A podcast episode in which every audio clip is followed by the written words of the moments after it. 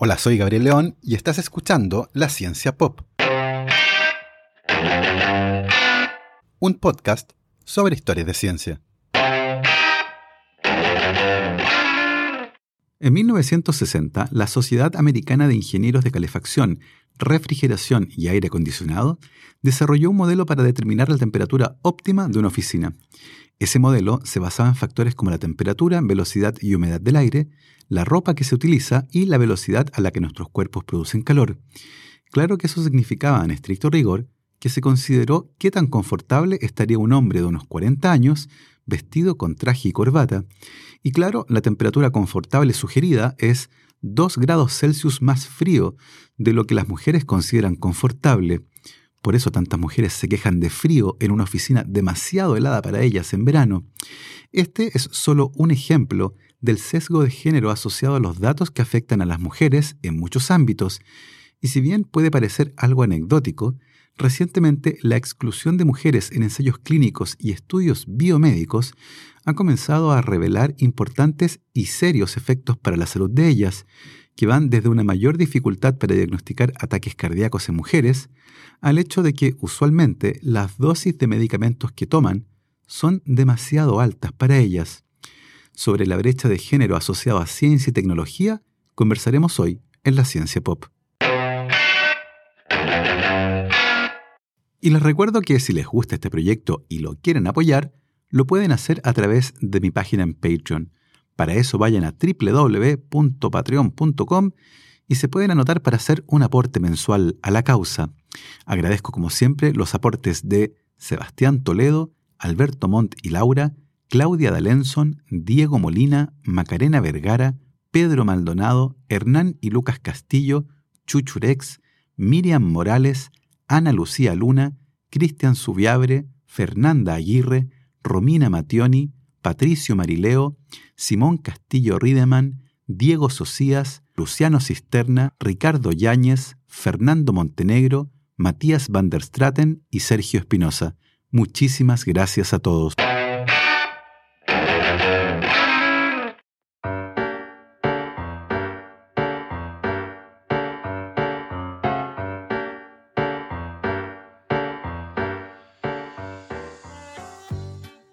1889, el arqueólogo y etnógrafo sueco Hjalmar Stolpe excavó la cámara funeraria de un guerrero vikingo como parte de su investigación arqueológica en la antigua ciudad de Birka, en la isla de la Bedul, actual Suecia. La tumba fue designada con el código BJ581 y desde la fecha de su descubrimiento ha sido considerada como una de las más icónicas de la edad vikinga de la que se tenga registro. La tumba se encontraba marcada por una gran lápida de roca en un promontorio del terreno, y la cámara mortuoria, hecha de madera, tenía 3 metros y medio de largo y un metro con 75 centímetros de ancho. El esqueleto del guerrero vikingo que ocupaba la tumba fue encontrado colapsado desde una posición sentada, usando prendas de seda con decoraciones hechas con hilos de plata. El cuerpo había sido enterrado con diferentes y valiosas ofrendas, como una espada, un hacha, una lanza, flechas especiales que podían perforar armaduras, un cuchillo de batalla, dos escudos y dos caballos, una yegua y un semental. Durante los 128 años que siguieron a su descubrimiento, el guerrero fue comparado con un personaje de la Valquiria, la famosa ópera de Richard Wagner basada en la mitología nórdica. Un guerrero cuyo lugar de descanso final en una tumba visible desde todos lados y con ofrendas muy valiosas, denotaba un estatus social único. El año 2017 se realizó un análisis de ADN a los huesos del guerrero para tratar de obtener un poco más de información sobre su historia, y vaya que lo obtuvieron. El análisis de ADN reveló que los restos del guerrero de Birka pertenecían en realidad a una mujer. La publicación de este hallazgo generó un escándalo de proporciones en el mundo de la arqueología nórdica. En las semanas siguientes a la publicación, la investigación fue cubierta por más de 130 agencias internacionales de noticias y el artículo se convirtió en el cuadragésimo tercer artículo más descargado de los 2.200.000 artículos científicos publicados en todo el mundo durante el 2017. No solo interés generó el artículo, también incredulidad. Rápidamente se cuestionó el resultado del análisis de ADN y se esgrimieron varias razones para esto. Tal vez los huesos fueron confundidos durante el proceso de preparación de las muestras, o quizás la excavación de la tumba fue incompleta y los restos del hombre para el que de seguro se había construido la tumba seguían enterrados ahí. Incluso se llegó a plantear que tal vez se trataba de los restos de un hombre transgénero. La resistencia al hallazgo de que el guerrero de Birka era en realidad la guerrera de Birka se debe en parte a que, si bien en la mitología nórdica se describen a mujeres guerreras, no existía evidencia arqueológica anterior que mostrara que las mujeres habían ostentado ese rango, y además con un gran estatus social como el de la guerrera de Birka. La conclusión sobre este punto todavía es tema de álgidas discusiones entre las investigadoras e investigadores de esta área, pero más allá de la conclusión, es tremendamente interesante el cómo los sesgos con respecto a los roles pueden condicionar a un campo completo de investigación. Ahora bien, Independiente de lo que unos u otros expertos piensen, las diferencias entre los sexos y cómo se han tomado en cuenta para generar políticas públicas o evidencia científica han comenzado solo recientemente a salir a la luz y nos han mostrado que pueden tener un impacto enorme en la mitad de la población del mundo. Porque claro, Así como existe la brecha salarial entre hombres y mujeres, también existe y ha comenzado a ser tema de discusión seria la gigantesca brecha de datos e información científica asociada a la salud de las mujeres. Porque cuando hablamos de igualdad, nos referimos al acceso igualitario y en las mismas oportunidades en diferentes ámbitos, a un trato similar, al mismo sueldo por el mismo trabajo, pero biológicamente hablando existen diferencias importantes entre hombres y mujeres, las que históricamente no han sido tomadas en cuenta y que afectan profundamente a la vida de las mujeres. Muchas veces estas diferencias son invisibles y por lo tanto se requiere de un proceso activo y sistemático para detectarlas y remediarlas. La ciudad de Karlskoga se encuentra en Suecia, 170 kilómetros al oeste de donde está la tumba de la guerrera de Birka. Se trata de una comunidad de 27.500 habitantes y que el año 2011 decidió revisar todas sus políticas públicas para dotarlas de un sello de equidad de género. En el proceso, una persona comentó, en tono de broma, que al menos la política de despeje de nieve en las calles no podía tener un sesgo de género, lo que llevó a que alguien se preguntara, ¿es posible que la política de limpieza de nieve en las calles tenga efectivamente un sesgo de género? Por aquel entonces, la política de limpieza de nieve en las calles de Karlskoga seguía el mismo lineamiento que en el resto del país. Luego de una nevazón, se limpiaban primero las grandes avenidas, luego las calles secundarias y finalmente las veredas y ciclovías.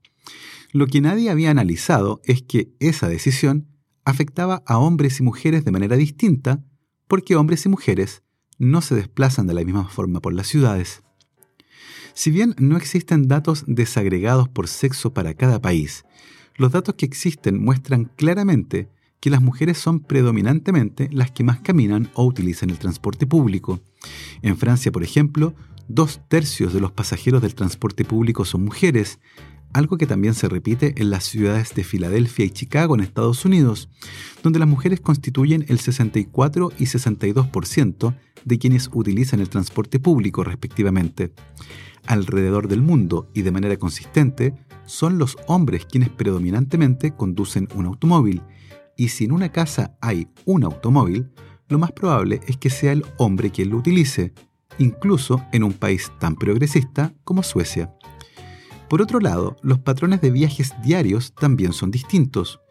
Comúnmente, cuando un hombre usa el auto es para hacer un viaje de ida y vuelta al trabajo, mientras que las mujeres tienden a tener patrones de viajes más complejos, que incluyen dejar niños en el colegio, acompañar a adultos mayores al médico, hacer compras de víveres y otros viajes encadenados entre ellos.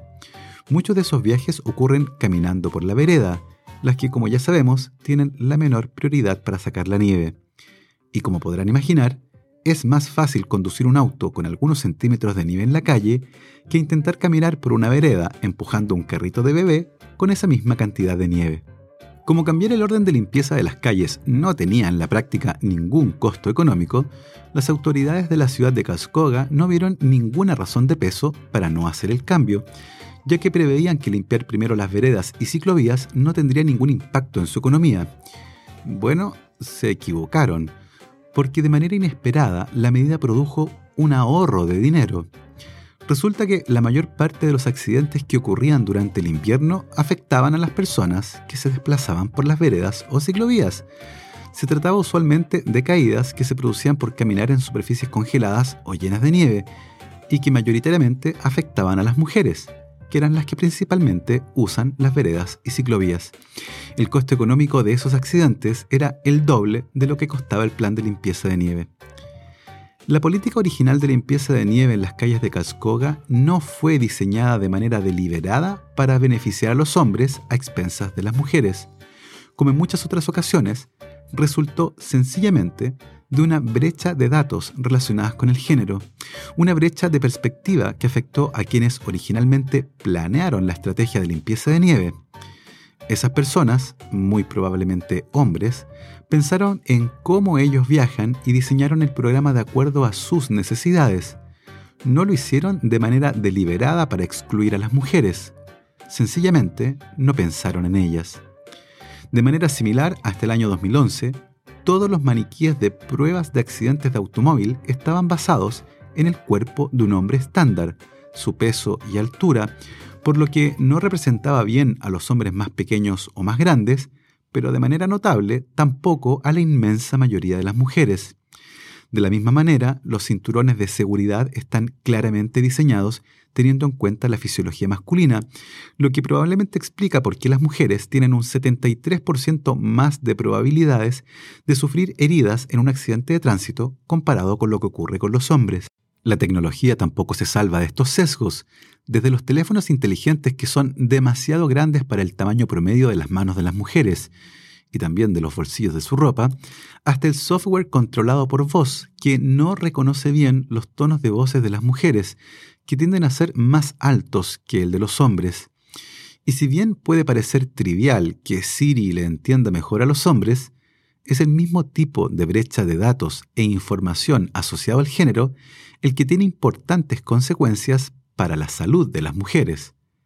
A la vuelta de esta pausa, les contaré el resto de esta historia. ¿Sabías que tienes hasta el 30 de septiembre para elegir un nuevo régimen tributario? ¿Te has informado sobre cuáles serán los efectos de la modernización tributaria en tu empresa? Si tienes dudas sobre estos y otros aspectos legales y tributarios, solicita una reunión virtual en MR Legales, www.mrlegales.cl. Más información en su Instagram y Facebook arroba mrlegales y también en su cuenta de LinkedIn MR Legales.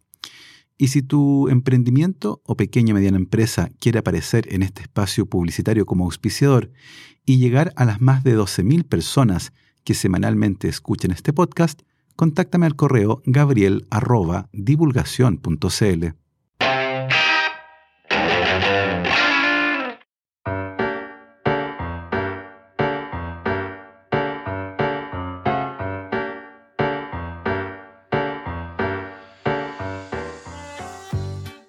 En un mundo dominado por las visiones masculinas, es evidente que van a ocurrir cosas que terminan perjudicando a las mujeres. Algunas pueden parecer anecdóticas, como el hecho de que, en promedio, las mujeres tardan 2,3 veces más que los hombres en una visita al baño en un lugar público. De hecho, en una encuesta del año 2017, el 59% de las mujeres dijeron que regularmente tienen que hacer fila para entrar al baño, en comparación con el 11% de los hombres. Esto tiene sentido.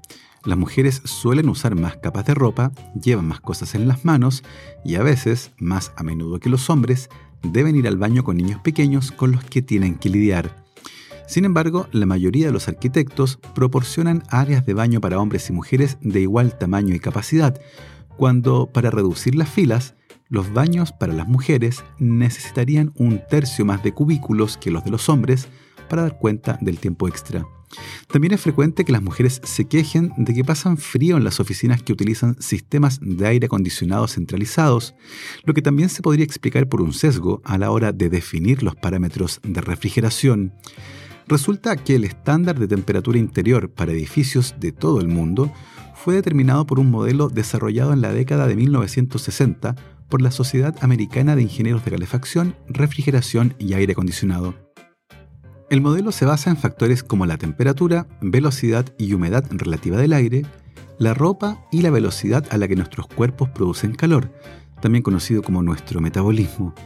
Claro que eso significa, en estricto rigor, que se consideró qué tan confortable estaría un hombre de unos 40 años vestido con traje y corbata.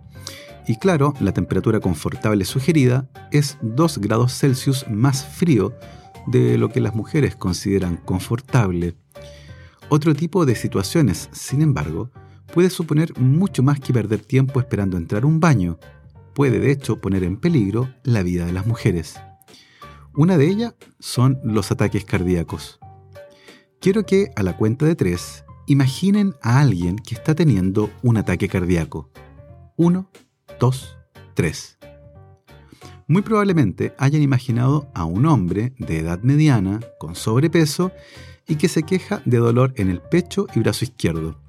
Y claro, esos son los signos típicos de un ataque cardíaco, o al menos eso es lo que hemos visto toda la vida en el cine y la televisión. Las mujeres, sin embargo, experimentan síntomas levemente diferentes, con una menor frecuencia de dolor en el pecho y de sudoración que los hombres. Esto ha llevado a catalogar a los síntomas de un ataque cardíaco en las mujeres como poco convencionales, una definición algo curiosa teniendo en cuenta que son los síntomas típicos de un ataque cardíaco para la mitad de la población del mundo. Los síntomas típicos de un ataque cardíaco en hombres han sido considerados durante mucho tiempo como convencionales. En ocasiones los síntomas no son reconocidos a tiempo en las mujeres o son confundidos con una crisis de pánico, lo que, entre otras cosas, puede explicar por qué las probabilidades de sobrevivir a un ataque cardíaco en una mujer son mejores cuando es atendida por una mujer médico. Y esto nos lleva a un hecho que recientemente se convirtió en noticia. Las mujeres están siendo sobremedicadas debido a su poca presencia en los ensayos clínicos para probar nuevas drogas. ¿Cómo llegó a pasar algo así? Muy probablemente debido a un hecho puntual. En 1962, la tragedia de la talidomida en Europa hizo que el Congreso de los Estados Unidos aprobara la enmienda Kiefer-Harris para ordenar cambios en el desarrollo de los medicamentos y fortalecer la autoridad de la FDA. Si no conocen la tragedia de la talidomida, pueden escuchar el episodio 13 de este podcast pero básicamente se relaciona con el uso de un fármaco que provocaba graves malformaciones congénitas cuando era usado por mujeres que cursaban el primer trimestre de embarazo. En línea con las nuevas regulaciones, en el año 1975, la Comisión Nacional para la Protección de los Sujetos Humanos y la Investigación Biomédica y Conductual promulgó una nueva norma que incluía a las mujeres embarazadas como sujetos de investigación vulnerables, y en 1977 una nueva directriz de la FDA prohibió esencialmente a las mujeres en edad fértil participar en las investigaciones clínicas en fase temprana, excepto para condiciones potencialmente mortales. La medida solo se levantó en 1993. Si bien ninguna de estas medidas se tomó para perjudicar a las mujeres, las consecuencias negativas derivadas de que hayan sido excluidas de muchos ensayos clínicos son serias y probablemente mayores a las que se quisieron evitar. Varias décadas después de que estas medidas se implementaran, muchas prescripciones de medicamentos para mujeres se basan en la investigación de dosificación realizada en participantes exclusivamente masculinos y a veces estas dosis más grandes pueden ser peligrosas para las mujeres.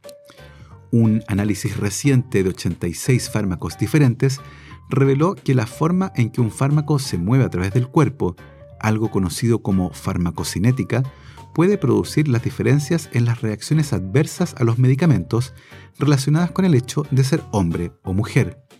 Los análisis muestran que, a pesar de que los participantes en esos estudios recibieron la misma dosis de una droga independientemente del sexo, en más del 90% de los casos, las mujeres sufrieron peores efectos adversos para la salud comparado con los hombres, incluyendo náuseas, dolores de cabeza, somnolencia, depresión, aumento excesivo de peso, déficit cognitivo, convulsiones, alucinaciones, agitación y anomalías cardíacas.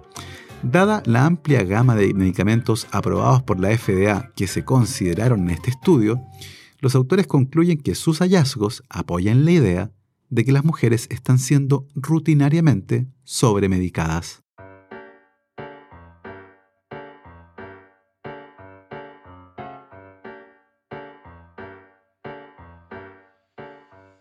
Uno de los mejores ejemplos de esto es el Solpidem, un medicamento muy popular que ayuda a conciliar el sueño y que permanece más tiempo en la sangre de las mujeres. Demasiado Solpidem puede conducir a somnolencia excesiva, deterioro cognitivo sustancial y otros síntomas. Después de años de informes relacionados con los efectos adversos para la salud de las mujeres, finalmente la FDA en Estados Unidos redujo a la mitad la dosis de Solpidem para las mujeres, y claro, esas píldoras de dosis reducidas son de color rosado. La conclusión evidente es que cuando se trata de recetar medicamentos, un enfoque único basado en ensayos clínicos dominados por la presencia de hombres no está funcionando y las mujeres están sacando la peor parte. En 2011, una revisión de los ensayos clínicos encontró que el 75% no reportó ningún resultado por sexo, incluyendo nueve estudios donde menos del 20% de los participantes eran mujeres. Y esto no es solo un problema en los Estados Unidos. La brecha de género en las dosis de drogas, como se le conoce, ha persistido en todo el mundo. Un estudio transversal de más de 43.000 artículos publicados y más de 13.000 ensayos clínicos encontró que las participantes femeninas estaban sustancialmente subrepresentadas, especialmente en investigaciones internacionales sobre el SIDA, enfermedades renales crónicas y enfermedades cardiovasculares. Esto incluso ocurre en la investigación con animales. Según datos publicados el año 2018 en la investigación animal preclínica sobre el dolor, enfermedades cardiovasculares y la diabetes, la mayoría de los estudios utilizan solo animales machos, por temor a introducir una variabilidad innecesaria. En la investigación quirúrgica, el 80% de los estudios se realiza solo en animales masculinos y en neurociencia, solo el 20% de los estudios utilizan ambos sexos. Sin embargo, lejos de aumentar la variabilidad, estudios recientes han demostrado que los modelos femeninos permiten a los científicos revelar marcadas diferencias en los procesos biológicos, como el procesamiento del dolor y la absorción y eliminación de fármacos. Así, ignorar estas diferencias cruciales conduce a resultados de salud más pobres para las mujeres, lo que puede explicar el cómo es posible que en muchos casos la dosis de medicamentos recomendadas no se ajuste a su fisiología, teniendo como consecuencia el que muchas mujeres estén viviendo en efecto sobremedicadas. Y todavía queda mucho por avanzar.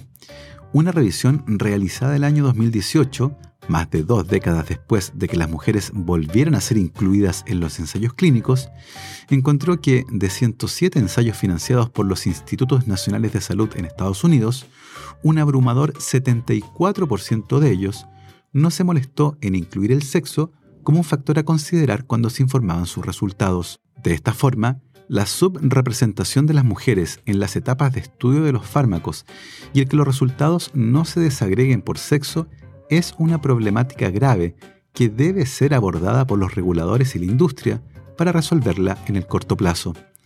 Y si bien nada de esto se ha hecho para perjudicar a las mujeres, es evidente que se hace necesario revisar la forma en que se toman decisiones para averiguar cómo afectan a hombres y mujeres de manera diferencial.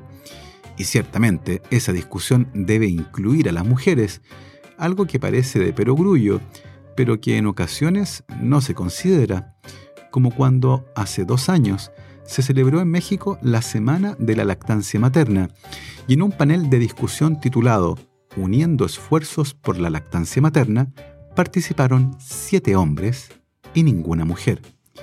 Y claro, no se confundan, eso no quiere decir que un hombre no pueda opinar como experto sobre esa problemática, pero no parece sensato excluir a quienes de hecho son las protagonistas de la lactancia materna. En este sentido, tenemos un largo camino que recorrer todavía para visibilizar esta problemática, que no surge buscando, por supuesto, perjudicar a las mujeres. Como dice Caroline Criado Pérez, la autora del libro Mujeres Invisibles, exponiendo el sesgo de datos en un mundo diseñado para hombres, Lo que muchas veces ocurre es que sencillamente no se les pregunta su opinión. Espero que este sea un tema de discusión interesante en sus casas y trabajos. Yo los dejo aquí y ustedes siguen por su cuenta. Nosotros nos escuchamos la próxima semana. Que estén muy bien, lávense las manos y que la ciencia los acompañe.